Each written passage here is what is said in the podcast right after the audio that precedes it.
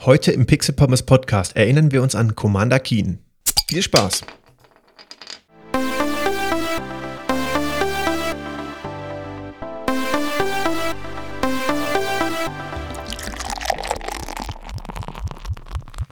Und damit wie immer ein herzliches Willkommen zum Pixel Pommes Podcast. Wir beginnen gleich mit ein paar Ankündigungen. Das mache ich ja immer am Anfang, wenn es irgendwas Neues zu vermelden gibt, rund um das Pixel Pommes Projekt.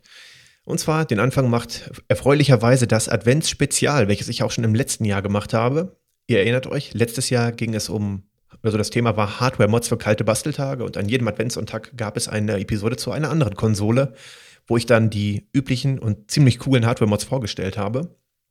Dieses Jahr machen wir ein kleines bisschen was anderes und zwar steht der Dezember dieses Jahr ganz im Zeichen des SNES e und wir werden jeden Adventssonntag eine Episode zu einem SNES-Game hören. Daher gibt es in diesem, jetzt im November auch überhaupt keine Nintendo-Themen. Das wird jetzt ganz aus anderen Richtungen Themen nehmen. Also jetzt heute zum Beispiel ein PC-Game. Und was dann noch im November kommt, weiß ich nicht. Aber jedenfalls keine Nintendo-Themen. Ähm, dafür ist der Dezember umso mehr ganz auf das SNES e fokussiert. Und ja, das kann ich schon so viel verraten. Es ist auch ein ganz wunderbares Spiel aus dem Jahr 1993 dabei. Ihr wisst, welches gemeint ist. Und definitiv wird das auch an einem Adventssonntag behandelt werden. Freut euch drauf. Also ich freue mich ziemlich drauf. Es wird auf jeden Fall ziemlich, ziemlich cool. Die zweite, aus meiner Sicht auch ziemlich coole Nachricht, betrifft die Carsten spielt Episoden. Die gibt es ja immer mal wieder. Ich glaube, wir haben jetzt zwei oder drei bis jetzt gemacht. Und ich habe da auch sehr positives Feedback zu bekommen immer. Also das scheint wirklich Erinnerungen bei einigen von euch zu wecken. Das freut mich immer sehr. Ähm, einige Hörer überspringen die Episoden jedoch. Und das kann ich auch verstehen, denn das ist natürlich ein ganz anderes Format. Ich sehe das immer so als die Episoden zum Einschlafen oder um nebenbei beschallt zu werden. Ähm, Pixel Pommes ist ja kein Laber-Podcast, der ja letztendlich Gespräche beinhaltet, sondern es geht ja wirklich hier um Informationen zum Thema Retro Gaming. Und bei den normalen Episoden ist die Informationsdichte natürlich sehr hoch und man muss recht aufmerksam zuhören, um nichts zu verpassen. Bei den ähm, Carsten spielt Episoden, die kann man einfach so nebenbei laufen lassen. Ich versuche natürlich immer, soweit es geht, möglichst viele Informationen auch mit reinzubringen. Bei Blazing Chrome oder bei R-Type haben wir auch am Anfang eine richtige Episode dazu gehört und dann quasi der zweite Teil war dann Carsten spielt, sodass man dort auch viele Informationen bekommt. Es ist kein reines Let's Play, wo man einfach nur mich beim Spielen hört. Ähm, aber trotzdem ist es ja relativ entspannt, die Episode zu hören. Deswegen werde ich das Beste aus zwei Welten verheiraten in dem Carsten spielt Format. Und zwar werde ich die Aufnahme der Episoden bald live auf Twitch streamen. Das werde ich vorher ankündigen. Aber das Ganze wird so aussehen, dass ich einfach spiele wie bisher, dabei die Episode aufnehme und das Ganze live auf Twitch streame. Die Audiospur wandert dann wie bisher in den Podcast, dann entweder am gleichen oder am nächsten Tag kommt das Ganze dann auch hier wie gewohnt an. Aber ihr könnt euch parallel die Aufnahme dazu angucken, wie ich spiele, auch mit Webcam, mit allem Pipapo. Das wird richtig cool. Und das Video bleibt dann natürlich auch im Archiv und ich werde es auch auf YouTube hochladen. Und so habt ihr dann neben dem eigentlich gesprochenen, äh, neben der eigentlich gesprochenen Episode noch zusätzlich ein Video, wo ihr den Ingame-Content seht, was das Ganze sicherlich sehr aufwertet. Ich werde jetzt nicht der ultra krasse Twitch-Streamer werden und das wird auch verhältnismäßig selten sein. Aber wenn es sich ergibt, vielleicht kommt dann mal die eine oder andere Episode aus dem Bereich Carsten spielt mehr, ähm, ist das sicherlich eine coole Erweiterung zum Podcast. So würde ich das Ganze sehen. Damit ihr keine, äh, keinen Stream verpasst, kann ich euch nur empfehlen, mir jetzt auf Twitch zu folgen. Und zwar dem Account pixelpommes-de oder einfach über pixelpommes.de slash streaming. Dort habe ich auch eine Weiterleitung eingerichtet.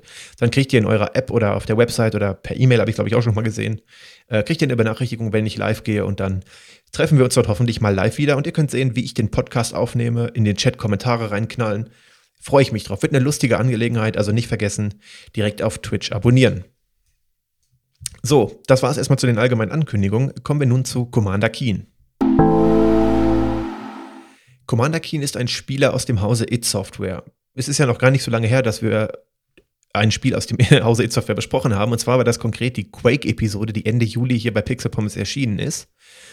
Wenn man mal die beiden Dinge, die beiden Spiele vergleicht, ist es doch relativ verwunderlich, dass Commander Keen auch von It Software gemacht wurde. Man kann sich ja einfach mal so durch die Spielepalette von It Software ähm, durchspielen und dann hat man eigentlich üblicherweise sehr blutrünstige Shooter, äh, die ja ja, blutrünstig, sagen wir düster, die so letztendlich die DNA von It Software darstellen.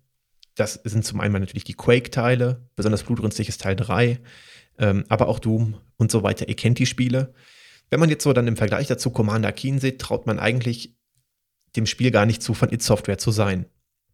Das täuscht. Denn auch wenn sich Commander Keen die düstere Gestaltung nicht mit den anderen Spielen teilt, ähm, gibt es doch eine große Gemeinsamkeit und zwar die technischen Fähigkeiten von id Software, die man natürlich nicht unterschätzen sollte, denn die Grafik-Engines von id Software, beziehungsweise namentlich John Carmack, der dort immer federführend an der Entwicklung der Engines beteiligt war, sind Weltklasse gewesen. Heutzutage gibt es viele Konkurrenzprodukte. Es gab damals auch viele Konkurrenzprodukte, aber die id-Software-Produkte beziehungsweise die id-Tech-Engines waren immer allererster Klasse. Und das gilt auch für Commander Keen. Das Spiel ist nicht unbedingt wegen der Story oder der Gestaltung so populär geworden, würde ich mal ganz vorsichtig behaupten. Ich mache mir bestimmt jetzt viele Feinde. Das ganze Optische ist auch nett gemacht, keine Frage. Aber ich glaube, hauptverantwortlich für den Erfolg von Commander Keen war, dass es damals ein Meilenstein im PC-Gaming-Markt war bezüglich der Engine. Ähm, dazu muss man sagen, Konsolen waren zu dieser Zeit natürlich schon auf die Grafikdarstellung optimiert und konnten Spiele wie Commander Keen, es ist ein 2D-Sidescroller, da kommen wir gleich noch zu, schon sehr flüssig abspielen. Ähm, vielleicht gab es auf den einen oder anderen Heimcomputersystemen auch noch ein vergleichbares Spiel.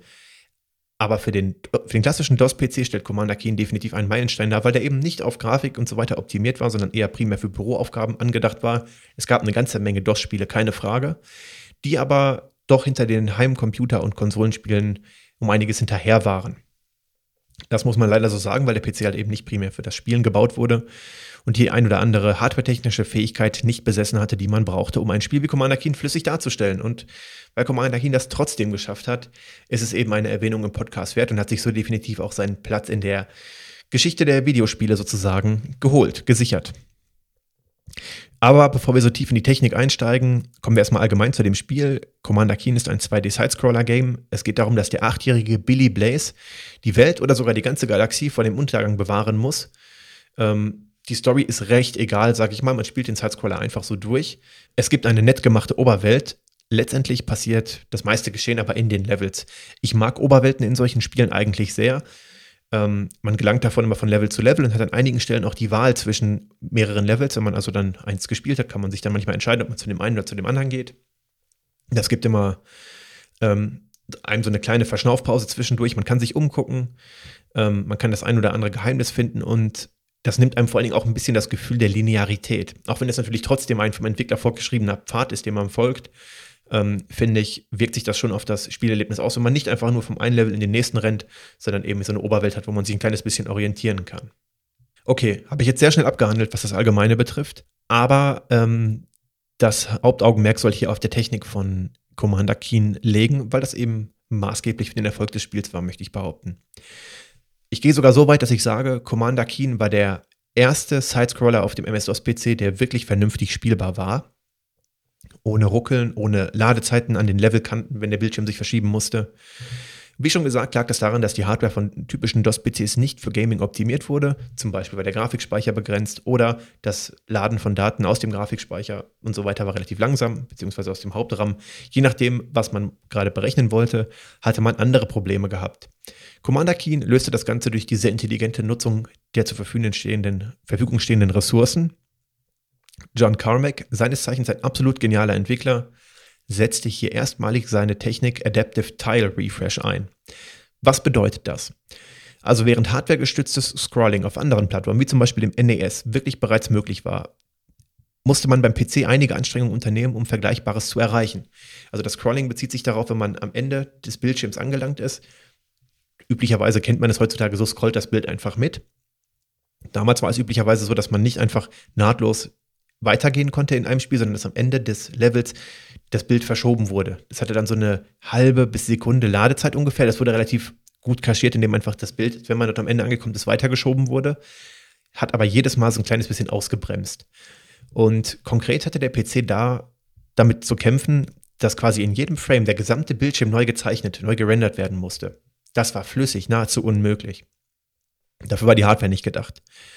Beim Adaptive Tile Refresh werden allerdings, wird nicht der ganze Bildschirm neu gerendert, sondern nur die Teile des Bildschirms, die vorher markiert wurden.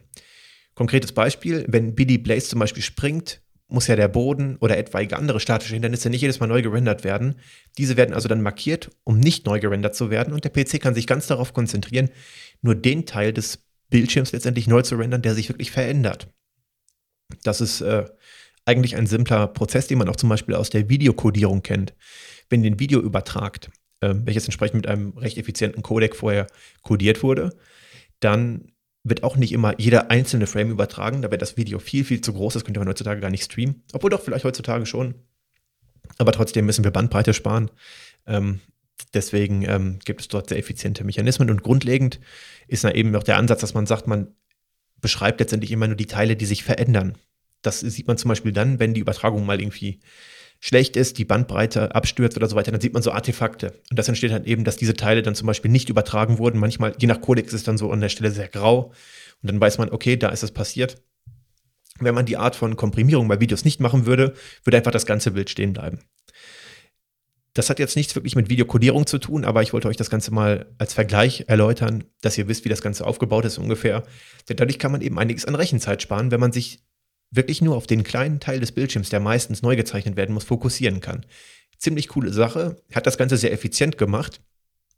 Man darf aber nicht vergessen, dass die Berechnung, welcher Bereich denn nun neu gerendert werden muss, ebenfalls Ressourcen gefressen hat. Und deswegen ist das Ganze nicht leicht zu implementieren gewesen. Ich finde, wenn man das Prinzip heutzutage so erklärt, Adaptive Tile Refresh, dann ist es eigentlich so, man denkt so, ja klar, warum macht man das nicht standardmäßig? Hört sich logisch an. Damals war das keine Selbstverständlichkeit, dass man so einen Algorithmus letztendlich programmieren konnte in der Engine. Denn das braucht da auch Ressourcen. Und es galt eben, ich sag mal so, die Balance zu finden, genug Leistung für die Optimierungen, also solche Optimierungen wie das Adaptive Tile Refresh bereitzustellen und für das eigentliche Rendering. Das musste man sehr gut ausbalancieren und das ist hier sehr, sehr hervorragend gelungen. Es war eine absolute Neuheit auf dem Markt, dass John Carmack das so perfekt umgesetzt hat. Man war sich damals auch schon so sicher, dass die Engine sehr hervorragend ist, dass man während der Implementierung der Engine und den gerade genannten Techniken den ersten Level von Super Mario Bros. 3 nachgebaut hat, um zu demonstrieren, dass die Engine auch in einem real existierenden Spiel hervorragend funktioniert. Das war also bevor Commander Keen als solches schon existierte. Es wurde die Engine programmiert und bevor das Spiel Gestalt annahm, orientierte man sich dort sehr an Super Mario Bros. und hat eben das Spiel dort dann, äh, beziehungsweise das erste Level nachgebaut. Das war dann in der Praxis auch erstaunlich gut und wirklich für den PC sehr fortschrittlich. Und zwar so fortschritt, fortschrittlich, dass John Romero das Potenzial der Engine erkannt hat und vorgeschlagen hat, dieses Nintendo zur Demonstration zuzuschicken, in der Hoffnung, eine PC-Version von Super Mario entwickeln zu dürfen. Ihr kennt Nintendo. Natürlich war Nintendo von der Technik sehr beeindruckt, lehnte aber die Veröffentlichung aus dem altbekannten Grund ab, dass man Super Mario nur auf den eigenen Plattformen vertreiben wollte. Das ist logisch, war auch die genau richtige Entscheidung. Also Nintendo wäre heute nicht da, wo sie sind, wenn sie die Lizenzen für den PC herausgegeben hätten. Denn Mario ist auch bis heute noch zusammen mit Zelda eines der Hauptfranchises und die Hauptgründe für Nintendo-Konsolen. Ähm, aber an der Stelle habe ich gemerkt, viel beachtlicher finde ich eigentlich, dass ich mir ja wegen dem Advents-Special von Pixel Pommes vorgenommen habe, im November kein Nintendo-Thema zu besprechen, weil der Dezember ja schon voller SNES-Episoden sein wird. Und trotzdem landen wir immer wieder bei Nintendo. Ich finde, allein das zeigt schon eindrucksvoll die Marktmacht von Nintendo damals. Ähm, auch wenn hier kein Deal zustande kam, Nintendo lehnte das ab und ja, man machte sich also so an die Arbeit, ein eigenes Spiel zu entwickeln und Commander Keen mit eigenen Assets, mit eigenen Sprites, mit eigenem Namen, also komplett unabhängig von Super Mario weiterzuentwickeln. Das ganze Spiel ist ebenfalls sehr bunt geworden. Ich finde aber, man sieht Commander Keen irgendwie an, dass es ein PC-Spiel ist. Ich habe auch in der, jetzt während der Recherche versucht zu überlegen, woran es liegt. Ich weiß es nicht. Ich finde, wenn man mir einfach einen Screenshot von Commander Keen gezeigt hätte und von Super Mario Bros. 3, auch wenn ich die beiden nicht gekannt hätte, die Spiele vorher, hätte ich locker gesagt, Commander Keen ist ein PC-Spiel und Super Mario Bros. nicht. Super Mario Bros. 3 nicht. Ich weiß nicht warum. Es ist so, es ist hochwertig gemacht, es ist wirklich cool, es ist extrem flüssig, aber irgendwie hätte ich sofort erkannt. Das ist gar nicht negativ gemeint, es ist einfach eine Feststellung, dass man irgendwie PC-Spiele sofort erkennt. Ich habe auch noch nicht raus, wie. Es ist wahrscheinlich irgendwas ganz Simples. Das Seitenverhältnis, ich, ich habe keine Ahnung. Aber irgendeine Eigenschaft muss beim Rendern auf dem PC, beziehungsweise müssen die alten DOS-Spiele irgendwie Ansicht haben, dass man, dass man sie sofort erkennt. Wahrscheinlich ist es einfach, dass die Nintendo-typische Gestaltung nur von Nintendo-Konsolen bekannt ist, aber irgendwie, weiß ich nicht, ist Commander Keen für mich der Inbegriff von MS-DOS Gaming. Das kann man so sagen. Die Gegner im Spiel sind relativ unspektakulär, aber gut ins Spiel integriert. Das wichtigste Element allgemein ist der Pogo-Stick. Billy hat seinen Pogo-Stab immer dabei, mit welchem er rumhüpfen kann. Also kennt ihr, das ist ja dieser Stab, wo man sich draufstellt, der unten eine Feder hat, mit dem man so rumspringen kann. Das würde ich niemals probieren, weil entweder der, Pogo-Stick kaputt gehen würde oder ich mir alle Knochen brechen würde. Aber dieses Element sorgt für die flüssigste Sprungbewegung in einem 2D-Sidescroller, die ich jemals, den ich jemals gespielt habe. Es macht wirklich unglaublich krass Spaß, damit rumzuhüpfen. Weil man A, die, die Intensität des Sprungs damit so ein bisschen steuern kann, weil man einfach nicht das Gefühl hat, man geht, man springt, man geht, man springt, sondern man kann Bewegungen flüssig miteinander kombinieren. Das ist wirklich genial. Also ohne diesen Pogo-Stick wäre Commander Keen nicht das Spiel, was es heute ist. Es ist so toll, ihr müsst es definitiv spielen. Ich erzähle gleich auch, wo ihr es spielen könnt. Ähm, und das ist wirklich eines der wichtigsten Argumente neben der Technik. Klar, solche Gimmicks kann man auch einbauen, wenn man ein kleines bisschen Puffer an Leistung hat, wenn man technisch sehr gut optimiert hat.